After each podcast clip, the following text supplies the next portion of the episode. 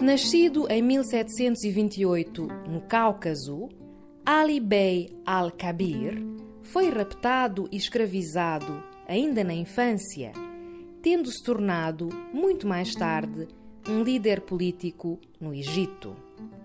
Ficou conhecido pela sua revolta contra o Império Otomano, que o levou a proclamar a independência do Egito. Pouco tempo depois, Ali Bey al-Kabir foi deposto e morto em 1773.